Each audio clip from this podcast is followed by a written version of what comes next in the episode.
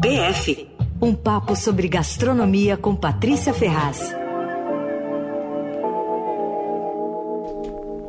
Todas as quartas temos Patrícia Ferraz com PF ao vivo por aqui. Oi, Pati! Oi, como é que vão vocês? Tudo bem? Tudo certo, e você? Você estava Também. em Belo Horizonte, é isso? É, vim hoje de manhã, passei os dias lá comendo maravilhosamente bem. é, o que está acontecendo ali em BH é um movimento muito interessante, sabia? É assim, uma coisa de valorização do patrimônio culinário, mas é um movimento importante, assim.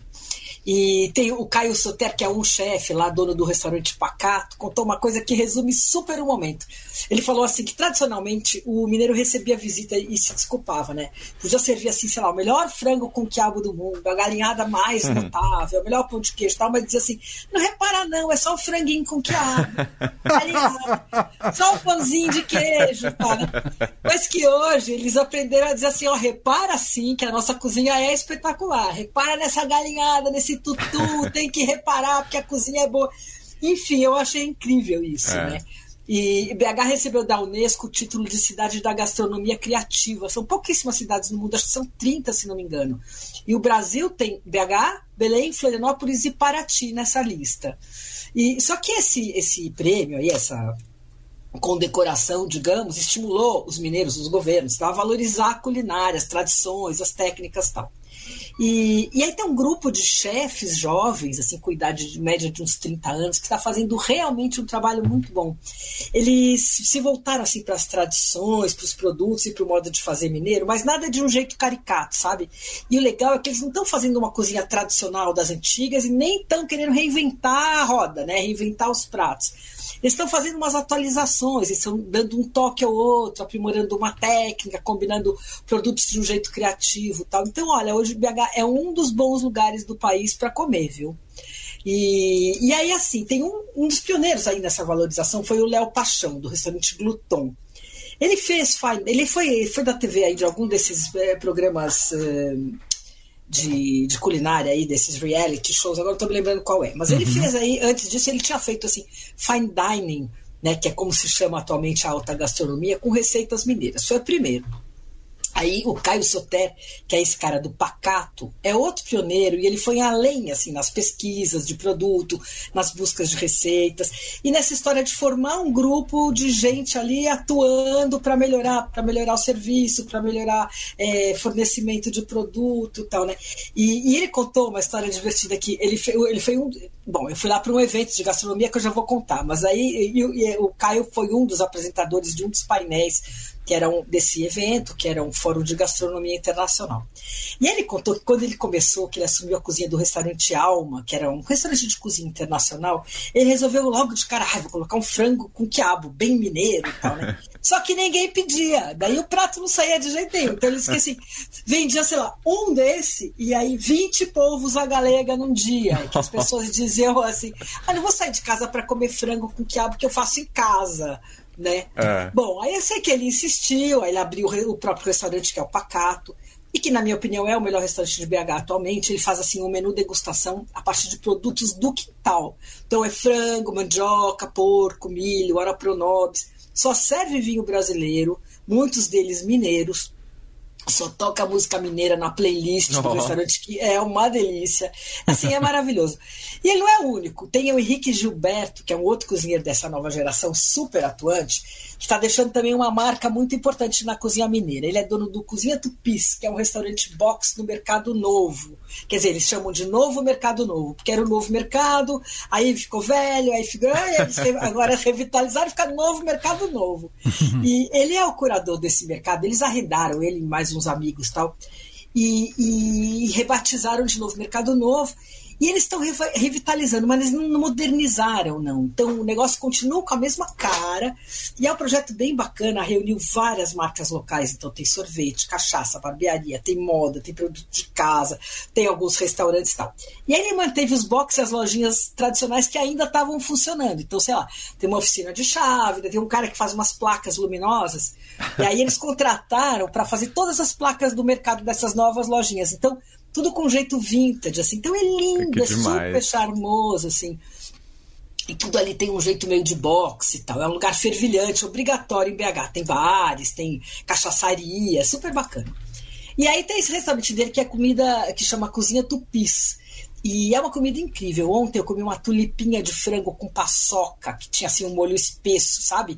Hum. Rico, assim, meio apimentadinho, com paçoca de amendoim, uma delícia. Aí tinha também uma espécie de um tempurá de milho com queijo parmesão. Hum. É, outra coisa maravilhosa hum. era um hum. arroz de bochecha de porco, assim, super saboroso, com meio escurinho o molho, assim, intenso, muito bom. Ele tem ali uma cervejaria e ele abriu uma pizzaria também chamada Pizza da Saudade, com uma, numa praça, assim, que é uma espécie de mirante de BH, é super bacana. Outro restaurante que eu conheci dessa vez, que eu não conhecia, foi o Cozinha Santo Antônio, da Ju Duarte. Ela é historiadora, e aí, um pouco antes da pandemia, ela resolveu mudar de vida, cozinhava super bem e tal, resolveu abrir o um restaurante. Veio a pandemia, ficou lá fazendo só delivery e tal. Mas ela fez um restaurante simpaticíssimo, assim, lugar com pé direito alto, uns janelões, assim, cozinha à vista tal. E aí onde só trabalham mulheres. E aí, por um motivo curioso, começou, tinha homens e mulheres na cozinha. Só que diz ela que na pandemia os homens foram embora e não quiseram voltar mais. E só voltava para trabalhar no delivery ali as mulheres. Então, quando acabou a Nossa. pandemia, ela falou: não, vai ficar só mulher aqui, né? Tá então, só tem mulher na cozinha. É, é. E ela faz um trabalho muito bacana, ela mistura história e cozinha. Então ela faz umas pesquisas e ela cria os pratos assim em homenagem a personagens mineiros importantes. E a comida é boa, é bem bacana. Aí tem também a Bruna Martins, do Birosque, do Florestal, que segue na mesma pegada assim dessa mine comida mineira atualizada. Também tem um trabalho importante com pequenos produtores e tal. Olha, eu passei três dias em BH, comi super bem. E eu fui participar do Fórum Internacional de Gastronomia, que foi um evento organizado pela Belo Tour, que é o órgão municipal de turismo da capital mineira. Esse foi o primeiro e a ideia é que seja bienal. Olha, o evento foi muito bacana, com os painéis super interessantes. Mas antes de mais nada, o que chama a atenção é o investimento da prefeitura e do órgão de turismo de BH na gastronomia. Ah, isso é importantíssimo, né, Paty? Importantíssimo. Ah, e BH está sendo pioneira nessa história, sabe? Dá uma certa inveja. Certa não, né? Dá muita inveja. Você imagina Imagina se a prefeitura do estado de São Paulo, ou o estado de São Paulo, tá, resolvesse investir na gastronomia aqui. É. Imagina. A gente tem um monte de restaurante bom, um monte de chefe, um monte de diferentes tipos de culinárias, produtos maravilhosos.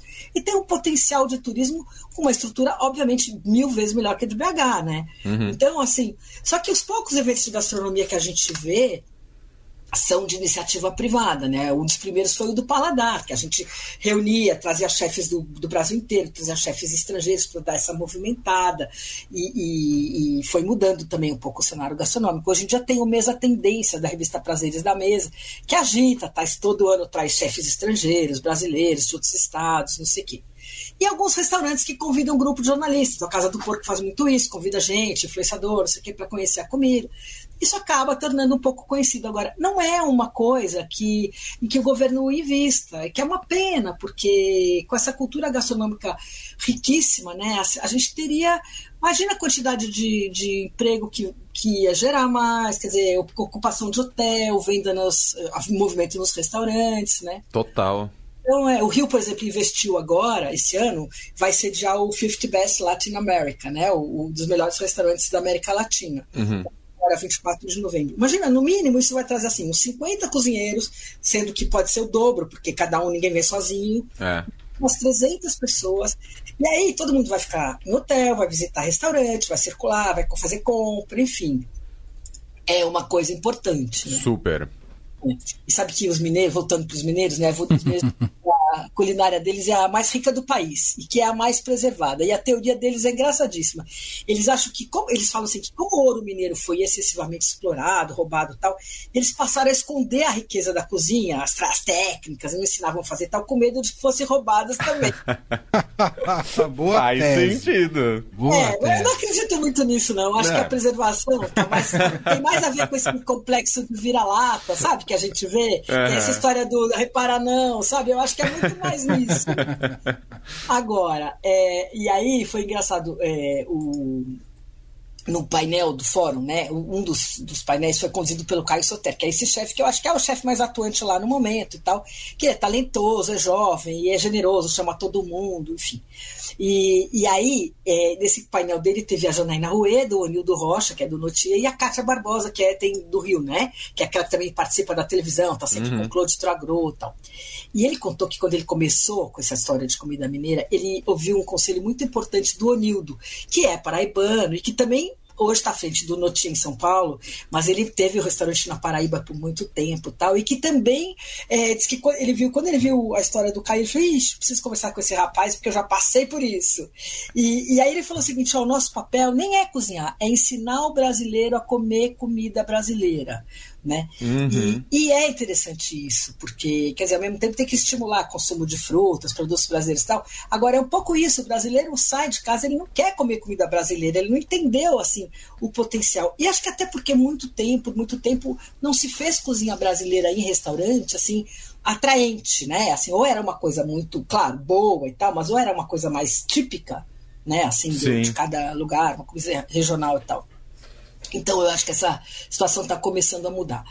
Bom, mas no fórum também foi, o fórum foi também além da cozinha mineira e trouxe gente de fora, tal. A, a Léo Espinosa, a Leonora, né, do, do chefe, do, dona do restaurante Léo em Bogotá, que foi eleita a melhor chefe da América Latina em 2022, ela veio apresentar os projetos de inclusão social pela cozinha e tal. É bem bacana o trabalho dela. Eu fui para a Colômbia faz um pouquinho, mais de um mês, mês e meio, ver um dos trabalhos dela numa era num, num quilombo, uma coisa super interessante, uma coisa de inclusão, de fizeram um restaurante, uma área que estão desenvolvendo turismo, tudo é, era uma área paupérrima, assim, enfim, sem recursos e fizeram um trabalho interessante. Então ela veio. Agora, um dos painéis mais interessantes e aplaudidos foi o do Rodrigo Oliveira e da mulher dele, Adriana Salai, que é historiadora de comida. Bom, eles são os donos do Mocotó, né? E o Rodrigo começou de cara com uma reflexão, assim, que foi meio um tapa na cara geral, assim, foi uma coisa super impactante, assim, e que mostra como eles decidiram o rumo do Mocotó. Ele disse, que eles, ele disse que eles pensaram assim: o que, que, a gente quer? A gente quer ter o melhor restaurante do mundo ou a gente quer ter um restaurante melhor para o mundo? ah, e é incrível, né? E é. foi o que eles fizeram, assim. Daí eles apresentaram, bingo, eles fizeram o melhor restaurante, um restaurante melhor para o mundo, né? Estão fazendo. E eles apresentaram os bastidores, uns números, umas coisas tal que pouca gente conhece. E é muito interessante. Eles compararam, assim, por exemplo, o índice de instrução dos, dos funcionários do restaurante com o do entorno ali, né, que é na Vila Medeiros. Uh, e daí eles falaram, não, não é porque a gente só contrata gente com esse nível, é porque a gente investe nisso, né? Então, é, compararam os salários dos funcionários, da população tal. E, e, é realmente impressionante. Todo funcionário que entra ali tem direito a uma bolsa de estudos, olha. Ah, seja, de, é, seja de ensino fundamental, do que o cara quiser. Pode ser fundamental, ensino médio, pode ser até pós-graduação, e não precisa ter nada a ver com restaurante. Assim, um fez é, economia, o outro fez não sei o quê. Aí todo mundo tem curso de inglês e tratamento odontológico, plano de saúde. Uau! Enfim, né? E, e aí é uma questão que eles um pouco falaram, que assim, você também tem que ver o quanto, o quanto você está disposto para você ter um, um restaurante desse, você tem que ver até, assim, até que ponto você está disposto a abrir mão, né? O quanto você vai uh, abdicar assim, do seu lucro e tal. Sim. E, e, eles fazem esse trabalho que realmente é impressionante, né? E, e eles fazem outra coisa que eles fizeram interessantíssima aqui também, eles apresentaram os dados lá, foi o Quebrada Alimentada. A gente até já falou, já trouxe eles para entrevistar tal. Foi um projeto que começou na pandemia, não sei se vocês lembram. Uhum com a distribuição de marmita, né? E acabou tendo colaboração de vários amigos e de restaurantes na época tal, mas eles continuam. E, e, eu achei uma coisa também, eu, eu, fiquei bem impactada, assim, porque eu sempre acompanho o trabalho deles e tal, mas eu acho que eles estão muito maduros agora, assim, e tá fazendo muito sentido, sabe, nesse momento, assim, o que eles falam, né? Então a Adriana falou o seguinte: ela falou, olha, quando a gente começou a quebrada alimentada, né, eh, a gente não sabia, isso o Rodrigo também falou, a gente não sabia o que ia acontecer com a gente na pandemia, a gente não sabia se a gente ia sobreviver. E aí pensamos, nossa, imagina as pessoas daqui do entorno, tal, então a gente tem que fazer alguma coisa.